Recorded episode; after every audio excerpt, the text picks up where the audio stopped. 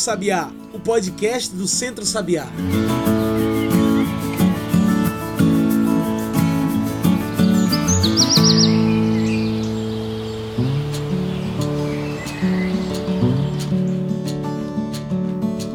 Olá a todos e todas que nos ouvem agora pelo Spotify e pelo Mixcloud. Eu sou João Lucas e está começando agora o Cantos do Sabiá, nosso podcast semanal sobre o campo, a cidade e o mundo. Cantos do Sabiá é o podcast do Centro Sabiá, então já vai seguindo aí esse programa para toda semana receber um episódio novo, um papo novo agroecológico. Você também pode passar pelo nosso site, encontrar tudo que a gente produz. Anota aí www.centrosabiá.org.br tudo junto e sem acento. Também pode trocar uma ideia com a gente pela nossa rede. No Instagram e no Twitter, procura por Centro Sabiá. E hoje a gente fala sobre o novo marco legal de saneamento básico. O Senado aprovou na última quarta-feira de junho, dia 24, um novo marco legal de saneamento básico. O projeto é uma iniciativa governamental e agora precisa apenas ser aprovado pela presidência. O projeto, se aprovado, legaliza a privatização de estatais e abre espaço para concorrência no contrato entre municípios e empresas de água e esgoto. Se aprovado, o projeto torna obrigatória a abertura de licitações para contratação de empresas públicas ou privadas. Mas, se aprovado, o projeto corre risco de deixar a água mais cara e ainda pode deixar como resultado regiões de periferia ou de difícil acesso sem atendimento porque não dariam lucro ou dariam pouco lucro às empresas privadas. E é para falar sobre isso tudo que hoje convidamos para o nosso programa André Monteiro. André é mestre e doutor em saúde pública e trabalha com ênfase em saneamento, saúde ambiental e ecologia política. André é pesquisador na Fiocruz. Olá, André, muito obrigado por aceitar o nosso convite. Você pode se apresentar melhor para a gente e falar um pouco sobre o que você faz? Meu nome é André Monteiro, eu sou pesquisador da Fundação Oswaldo Cruz, da Fiocruz em Recife, é, o Instituto Ageu Magalhães. É, faço parte de um grupo de pesquisa é, de saúde, ambiente e trabalho né, e tenho me dedicado é, ao aos temas é, do saneamento, foi a minha primeira área né, em que eu desenvolvi as minhas primeiras pesquisas, mestrado, também doutorado na área de saneamento, políticas de saneamento. E também passei a trabalhar com a questão da água de uma forma mais ampla, trabalhando em comunidades indígenas, comunidades quilombolas é, e comunidades tradicionais de uma forma geral. Eu faço pesquisa já há alguns anos relacionadas à transposição de São Francisco e, é, os, e os impactos né, que, que essa transposição, as grandes obras, trazem para as populações que, né, que estão ao longo né, desse, desses territórios. Para mim é um prazer grande estar aqui no Canto do Sabiá. Acho que é bom antes de começar a discussão deixar claro para todo mundo. André, o que é o saneamento básico? O saneamento, ele é um conjunto de ações feitas pelos seres humanos, as coletividades ao longo da história. Né?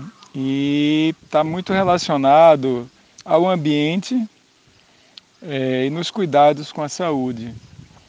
É, as políticas de saneamento, a organização dos serviços de saneamento, eles começaram sobretudo né, forma como a gente conhece hoje né, o saneamento, é, no século XIX, quando das grandes epidemias, sobretudo as epidemias de cólera que afetaram a Europa, América Latina, Estados Unidos, né, e o Brasil também foi muito afetado né, pela epidemia de cólera, em torno de 1840, 45, 1850.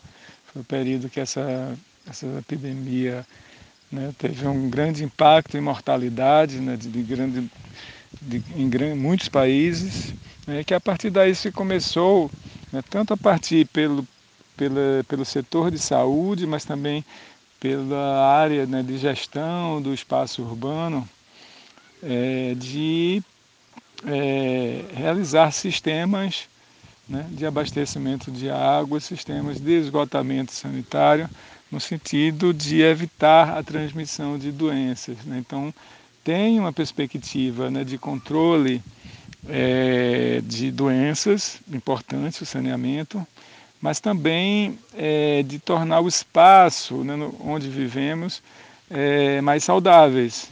Né? Então, se preocuparmos com a drenagem urbana, com o destino adequado, né, a disposição dos resíduos sólidos, ou seja, do, do nosso lixo, é, é o ambiente que se, ambientes, é, habitações, a, a, o espaço urbano né, que seja saudável é, no sentido de nos proporcionar né, bem-estar, conforto, é, a disposição né, de, de, de, água adequada, em quantidade adequada, suficiente, água potável, né, no sentido tanto de manter a nossa saúde, quanto também de termos é, um ambiente é, adequado né, para as nossas atividades, para o nosso bem-estar. Então, o saneamento tem essa perspectiva. Né? Sobretudo, hoje, a gente tem é, o abastecimento de água, o esgotamento sanitário e a, a drenagem e os resíduos sólidos né, e a higiene geral como ações importantes é, de saneamento. E nós temos é, uma, uma definição da, da ONU, né, da Organização das Nações Unidas, de que o saneamento é um direito humano fundamental. Então, todos têm direito né, a essas ações de saneamento e serviços para seu bem-estar e sua saúde. E você poderia explicar como funciona essa nova lei de saneamento e quais as mudanças que ela traz? A nova lei é, do saneamento, que foi aprovada recentemente, ela propõe uma desorganização do modelo de saneamento que a gente tem atualmente no, no Brasil, em que 75% né, dos serviços de saneamento são prestados pelas companhias estaduais. Né? Eu sei que os serviços prestados pelas companhias nem sempre são é, é de, da melhor qualidade, né? é, e isso tem a ver é, vários aspectos, sobretudo as políticas públicas federais e do financiamento. Né? Nós tivemos, é, no início da década de 1970, é, o Plano Nacional de Saneamento Básico, o PLANASA, né, que organizou é, esses serviços é, pelas companhias estaduais e também muitos municípios brasileiros mantiveram seus serviços é, com gestão do município. A partir da década de 90, né, começou uma privatização é, de serviços na época do governo Fernando Henrique, em que a privatização era né, é, uma estratégia né, fundamental né, da gestão dele. Então, o saneamento, só que não se conseguiu né, é, é uma privatização muito ampla né, e, e, nesse momento agora essa lei pretende, né, como uma, é, uma estratégia né, do grande capital, né, capturar a gestão dos serviços né, públicos, né, que são monopólios naturais né, é, é do Estado, e é, fazer, torná-los né, é, é, é com gestão privada, né, no sentido de que tanto pode ser privatizado um serviço ou vários serviços, por exemplo, de um Estado. Né? Então, com isso, vai produzir uma é, é, fragilidade né, nos municípios menores, e, é, porque de alguma forma a gente tem uma política né, de organização da, da gestão dos serviços no que se chama subsídio cruzado, que foi essa política que vem desde a década de 70, ou seja, os municípios maiores e mais ricos, de alguma forma, subsidiam né, os, os, municípios menores que têm menor capacidade de investimento, que se chama de subsídio cruzado. Né? Então, é, isso vai ser desorganizado. Então, os municípios é, mais carentes, mais frágeis, é, de menor população e menor renda, vão ter muitas dificuldades para é, prestar seus serviços, porque esses municípios não interessam ao grande capital, interessam os municípios grandes e os municípios mais rentáveis. André, a nova lei de saneamento abre espaço para privatização e também para concorrência de empresas particulares na gerência de água nos municípios. Você acha que devemos nos preocupar com essa mudança? Que males essa abertura para o privado podem acarretar? Eu acho que todos nós temos que nos preocupar muito com essa lei né? sobretudo as populações mais pobres e vulneráveis, como me referi, que podem consolidar né, esse padrão atual de, de precariedade dos serviços né, e que dificilmente vão ter é, cobertura né, dos serviços pelas empresas é, privadas. Então, por exemplo, como eu já me referi, uma empresa pode querer privatizar e administrar só uma grande metrópole ou mesmo uma, uma, uma capital né, de uma metrópole, ou um município isolado, né, que seja um município que tenha maior é, capacidade né, de, de, de, de receita né, para a empresa, e os menores terão muita dificuldade de, de sustentar. Né? E as populações carentes, como eu me referi, vão ter problemas além da, da de perder a perspectiva, né, de, que, de ter uma, uma melhora dos serviços, aumento de cobertura, melhora da qualidade, fins, por exemplo, de rodízio no abastecimento, né, é, porque um dos aspectos que ocorre é, na gestão de serviços por empresas privadas em todo o mundo é o aumento de tarifa. Né? Então, é, isso aconteceu, por exemplo, né, é, na Bolívia, onde ficou conhecido como a Guerra da Água. Né? Foi, foram privatizados os serviços é, no entorno da, da, da, da, capital La Paz e esses serviços tiveram um aumento muito grande de tarifa e a qualidade do serviço não melhorou e nem foi ampliada a cobertura né, da população é, para o abastecimento d'água e esgotamento sanitário. Então gerou uma guerra né, e pelo motivo de tarifas altas e serviços ruins. Né? Então isso foi uma, literalmente uma guerra. Né? Tem até filmes que falam sobre essa grande guerra. A gente tem o um exemplo de Manaus, no Brasil, né, a capital do Amazonas, que tem, é, depois de 20 anos né, de, de concessão do serviço à empresa privada, a gente tem ainda uma cobertura em Manaus de apenas um terço do esgotamento sanitário e tem mais de 600 mil pessoas sem acesso nenhum à água. Né? Serviços muito precários e tarifas altas. Então, eu acho que a gente precisa pensar né, em estratégias né, de, de, de, mobilização, do que fazer diante desse contexto de privatização que essa lei traz. Hoje, no Brasil, metade da população ainda não tem acesso a sistema de esgoto outros 16% não têm acesso à água tratada, segundo dados do Sistema Nacional de Informações sobre Saneamento, o SNIS. André, você vê essa nova lei como uma oportunidade de reparo desses dados que vimos agora ou como oportunismo para privatização e concorrência privada? Eu acho que essa lei ela se caracteriza como um oportunismo, né? uma janela de oportunidade que o grande capital encontra né, no atual desgoverno que a gente vive, né, em que tudo que é privado é melhor, né, e a gente tem exemplos do, no mundo, né, e sobretudo na América Latina, de que o caminho não é, não é esse, né, em que a gente tem é, uma tendência né, do, do, do interesse do capital é, no saneamento né, em municípios mais rentáveis, como eu me referi. Então, a gente pegar o caso de Pernambuco, né, a gente tem, por exemplo, os municípios da região metropolitana que, que, que são de interesse, porque tem uma, tem uma grande população e são é, mais é, rentáveis para o capital. Eu diria que Caruaru, no Agreste, Garanhuns, no Agreste Setentrional, e Petrolina, né, seriam os municípios, por exemplo, mais rentáveis. Os demais, me parece que não teriam tanto interesse né, para o capital e seriam, por exemplo, se é, mesmo uma empresa, porque esses municípios podem sair, hoje eles estão sob a gestão da, da, da Compesa, mas eles podem ser privatizados e a Compesa ficaria com os municípios menos rentáveis. E isso quebraria né, o, o, a, a Compesa não teria recursos para financiar.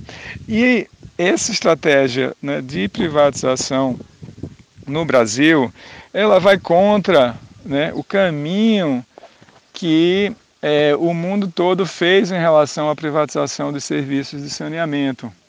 Né? Na Europa, né, é, também nos Estados Unidos e na América Latina, mas sobretudo na Europa, foi a partir da década de 80 em que esses serviços foram privatizados. Né? Antes da década de 80 eram serviços é, prestados por empresas públicas e que 20 anos depois, 20, 25 anos depois, é, no, nos anos 2000, houve uma reestatização, ou seja, os serviços voltaram para a gestão é, do Estado e cerca de 203, 234 é, reestatizações ocorreram é, na Europa nessa década aí de 2000.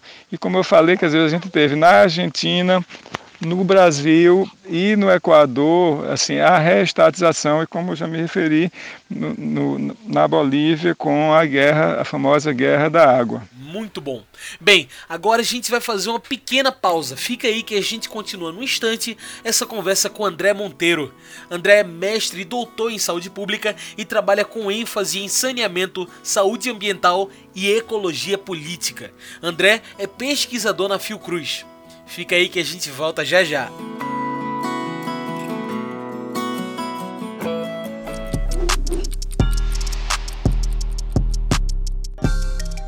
O celular pode transportar o novo coronavírus. Para evitar a contaminação, aprenda como fazer a limpeza do aparelho.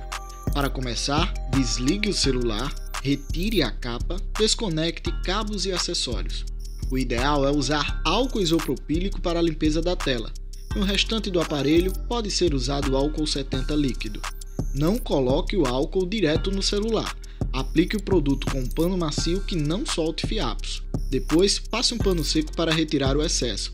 Lave a capinha de plástico ou silicone com água e sabão. Faça isso sempre que voltar da rua com o celular ou pelo menos uma vez por dia, caso fique em casa.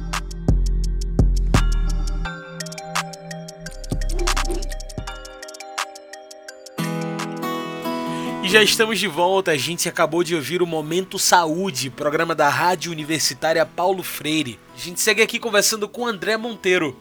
André é mestre e doutor em saúde pública e trabalha com ênfase em saneamento, saúde ambiental e ecologia política. André é pesquisador da Fiocruz e a gente segue aqui conversando sobre a nova lei de saneamento. André, ainda sobre a privatização, o projeto, que é uma iniciativa do governo, sustenta que privatizar poderia compensar a falta de investimento público. Como você observa essa narrativa? Uma, uma grande mentira que é contada né, por quem defende a gestão privada dos serviços de, de saneamento, né, sobretudo abastecimento de água e esgotamento sanitário, é de que não há, não há recursos é, suficientes para o investimento né, e por isso deve privatizar. Né? Essa essa lenga-lenga né, vem é, de muito tempo, desde o governo Fernando Henrique Cardoso, né, e que é, isso, nessa, nas ondas de, de, de, privatizações que ocorreram no mundo, né, no sentido de dizer que a iniciativa privada tem dinheiro, tem capital para investir é, em serviços é, de saneamento. Isso é uma grande mentira, né? é uma grande lorota que, que as empresas contam e que, no caso do governo atual, é, né, faz tudo para privatizar é, é, todos os serviços o financiamento desse, é, do, dos, dos, possíveis serviços que sejam privatizados, eles não vão sair do bolso né, dos grandes empresários, da, da, das grandes empresas. Né? Eles vão sair de recursos públicos brasileiros, fundamentalmente né, da Caixa Econômica Federal e do BNDES, que é o banco que financia, né, grandes empreendimentos e empresas. Fundamentalmente, o financiamento né, vai sair desses, é, dessa origem, ou seja, da Caixa e do BNDES, né, com juros muito baixos, porque o financiamento desses bancos para esse tipo de investimento que tem o cunho né, de, de, de, de social, no sentido de atender necessidades é, públicas, né, são muito baixos e eles vão captar esse recurso para a finalidade de financiar o saneamento e vão aplicar na ciranda financeira e vão ganhar dinheiro com um recurso que deveria ser mais para investimento, para é, é, reduzir déficit é, na cobertura dos serviços e vão ganhar recursos do saneamento é, na, no mercado né, de financeiro. Então, eu acho que é preciso é, é, rebater né, esse tipo de falácia, de mentira que é contada é, de que o problema é financiamento público. Não dá para negar que, em caso de privatização, teríamos menos investimento em lugares periféricos, que são os lugares que mais necessitam desse saneamento.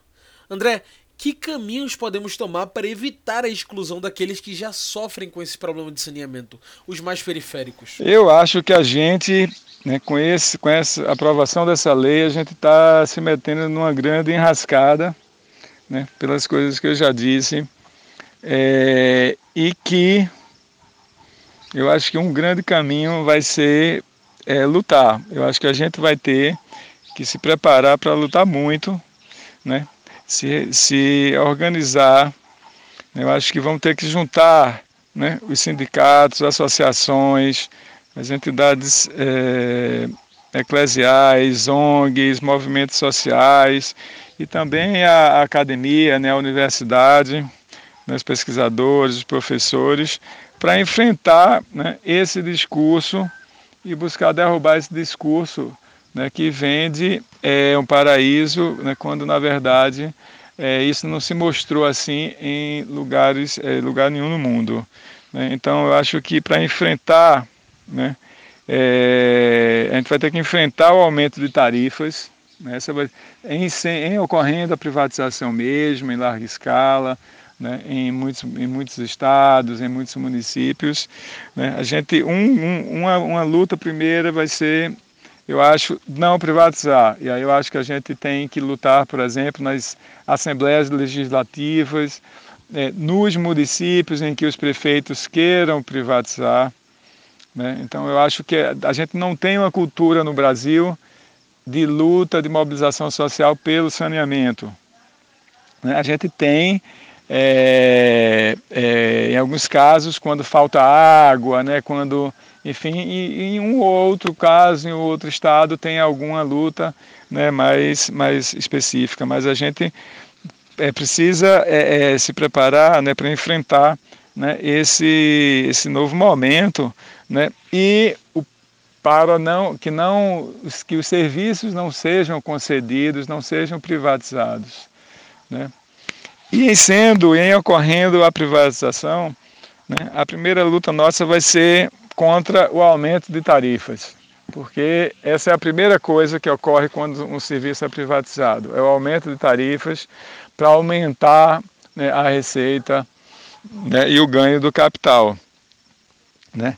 Eu acho que tá aí a luta também para que as áreas carentes, os municípios menores, as periferias tenham como é, manter os seus serviços, né, no caso dos municípios que são parte das companhias estaduais, e de que haja uma política que compense, que eu acho difícil de acontecer, né, é a quebradeira que vai ocorrer nas companhias estaduais. Então eu acho que é um pouco um cenário de luta que a gente precisa construir. Você acha que essa nova lei de saneamento nos põe em risco, tanto nas mudanças quanto nos rumos de privatização? Sim, eu acho que nós temos vários riscos né, é, em essa, essa lei né, viabilizando é, a ampliação né, do, dos serviços privados no Brasil e o rompimento né, é, da estrutura das companhias estaduais. Né? Eu acho que vai haver essa desestrutura mesmo né, das companhias estaduais, né, em que você tem a quebra é no modelo de financiamento, né, em, em, na compensação né, que há e numa, digamos, numa justiça social no sentido de que no modelo atual os municípios maiores e mais ricos financiam né, de alguma forma os municípios menores, então tem uma dimensão ética aí, né? E há um conhecimento também né, acumulado pelos é, trabalhadores, né, pelos é, técnicos dessas empresas estaduais no Brasil. Né? E uma das coisas que acontecem quando se privatiza essas empresas em, vários lugares do mundo é que há uma demissão em massa, uma redução do quadro né, de funcionários né, e contratação de novos é, profissionais com um nível técnico muito mais baixo. Então há uma perda né, de saber, de cultura institucional, né, de conhecimento é construído em décadas. Né? Um outro aspecto é o aumento de tarifas que eu já me referi. Né? Então isso vai exigir de nós enfrentamentos né, e lutas. Eu acho que vai haver uma cristalização das periferias, é, dos municípios menores, enfim, em relação da, da área rural, né, sem serviços ou com serviços muito precários. Né? A gente tem hoje uma situação que não é, de longe não é boa, né? eu acho que tem, nós temos um, um, uma dívida histórica no Brasil, né? Com as populações mais pobres, é, nas favelas, né, no, no, nas periferias urbanas, né, de precariedade de vários tipos de serviços, mas nesse, nesse, nessa perspectiva eu acho que vai haver uma cristalização desses serviços.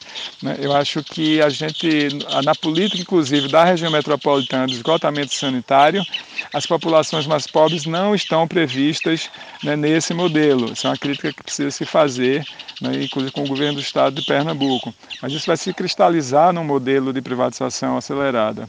Né? Eu acho que também tem um risco de novas epidemias né, que, é, é, que, que, a gente tem visto nos últimos anos, por exemplo, como dengue, zika, chikungunya, que estão relacionadas à precariedade do abastecimento, ao rodízio ou à falta d'água. Né? E os conflitos urbanos eu acho que vão se intensificar é, é muito nesse, é, nessa, nessa conjuntura. Como a nossa conversa está chegando ao fim, eu trago o nosso quadro especial do podcast, o Mete o Bico, para você trazer os seus pontos finais para toda essa nossa discussão. Vamos lá?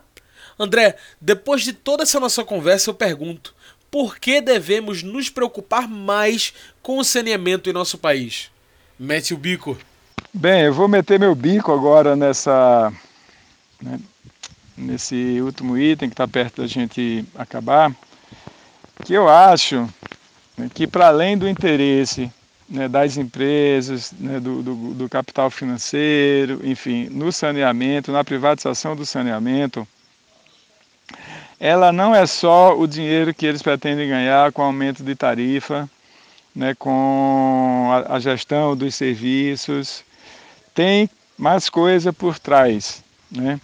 E eu acho que tem uma coisa muito grave que está por trás disso, muito grave, muito grave, e sobretudo para quem mora, vive no campo, né, tem um interesse é, muito grande, que eu acho que por trás desse interesse nos serviços de saneamento está é, um, desejo, eu acho, né, do, é, da captura das águas dos rios, dos lagos, né, das barragens e dos aquíferos, né, das águas subterrâneas.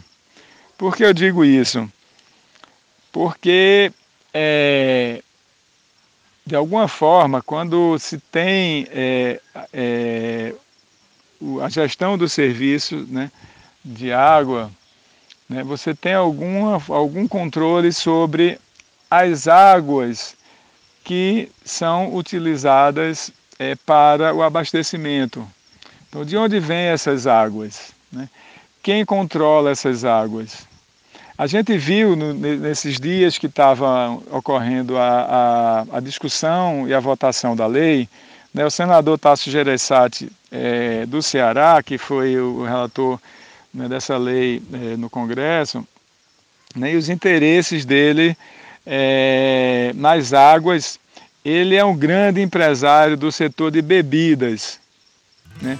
E o setor de bebidas né, usa, paga uma água relativamente cara quando essa água né, vem dos serviços.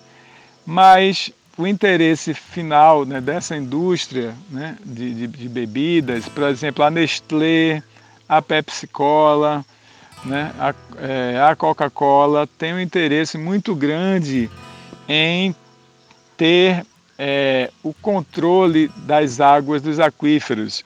A gente já teve, a Nestlé já teve reunião né, na época com é, Michel Temer de privatização do aquífero Guarani.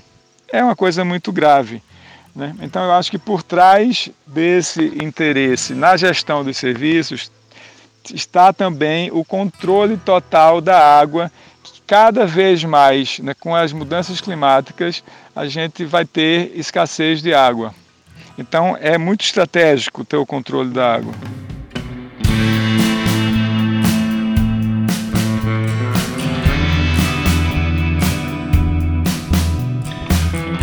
André, muito obrigado pela sua participação. Muito bom esse debate com você. Você gostaria de adicionar mais alguma coisa, falar alguma fala final, mandar algum recado para quem nos ouve? A hora é essa. Eu acho que nós temos que nos preparar, como eu já disse, para lutar. Né? Lutar contra monopólios, né? contra monopólios de, pelo, pelo, pelo capital privado, pelos empresários. Né? É, e essa é uma luta que a gente vai precisar aprender para aprender. E eu acho que né, é, movimentos sociais, ONGs, né, que já atuam né, na questão da água, né, vão ter que expandir né, essa, essa dimensão né, da luta, porque é, o impacto será muito grande né, é, no momento em que a gente tenha uma privatização e se a gente tiver uma privatização em massa. Eu acho que ainda há um espaço para lutar, iniciaria né, pela luta institucional. Né? Eu acho que ainda cabe né, é, no, é, é, no, Supremo Tribunal Federal questionar aspectos dessa, dessa lei né, que foi aprovada. Né? Então, tem alguns, alguns movimentos, algumas organizações que já estão se organizando né, para acionar né, o Supremo Tribunal Federal né, é, com é, inconstitucionalidade dessa lei em alguns de seus aspectos.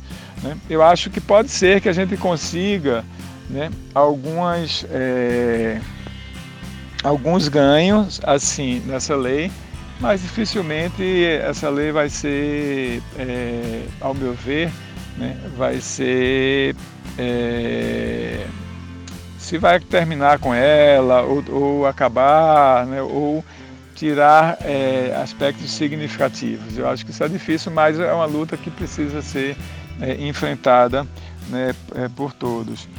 Né. E a segunda luta eu acho que é, é luta popular né, dos movimentos, articulação movimentos sociais, né, academia, universidades, né, e é uma experiência que a gente precisa construir, como eu já, já falei. O saneamento nunca teve muitas mobilizações organizadas, sociais, foi em geral de uma forma mais localizada. Né? E aí eu acho que a gente tem é, que trabalhar muito nisso. Por exemplo, o Recife tem quase 49% da população que tem um acesso muito precário à água. Né? Cerca de 12% não tem acesso à água né? não tem ligação à rede e tem outra parte que tem.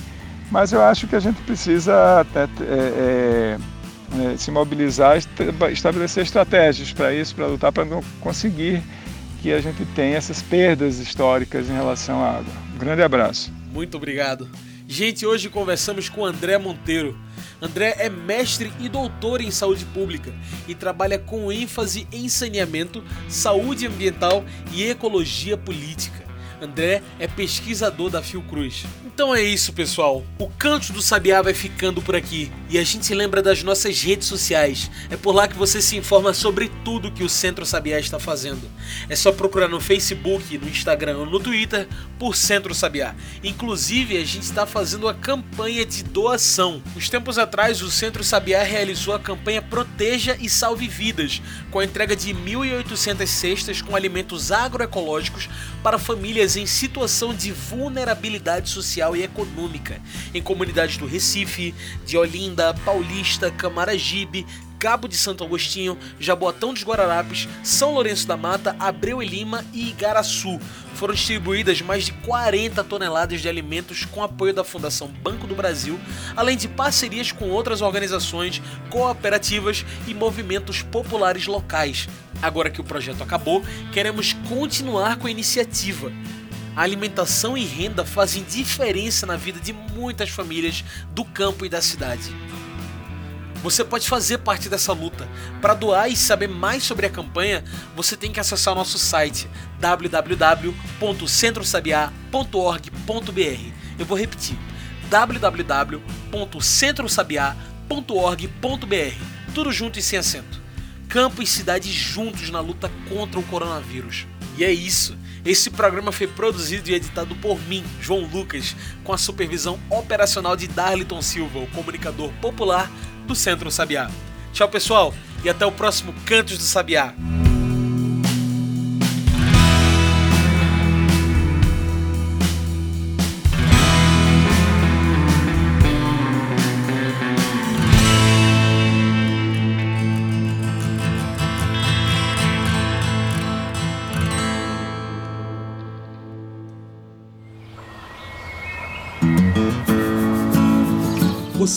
Cantos do Sabiá. Cantos do Sabiá é o podcast do Centro Sabiá em parceria com Brasil de Fato.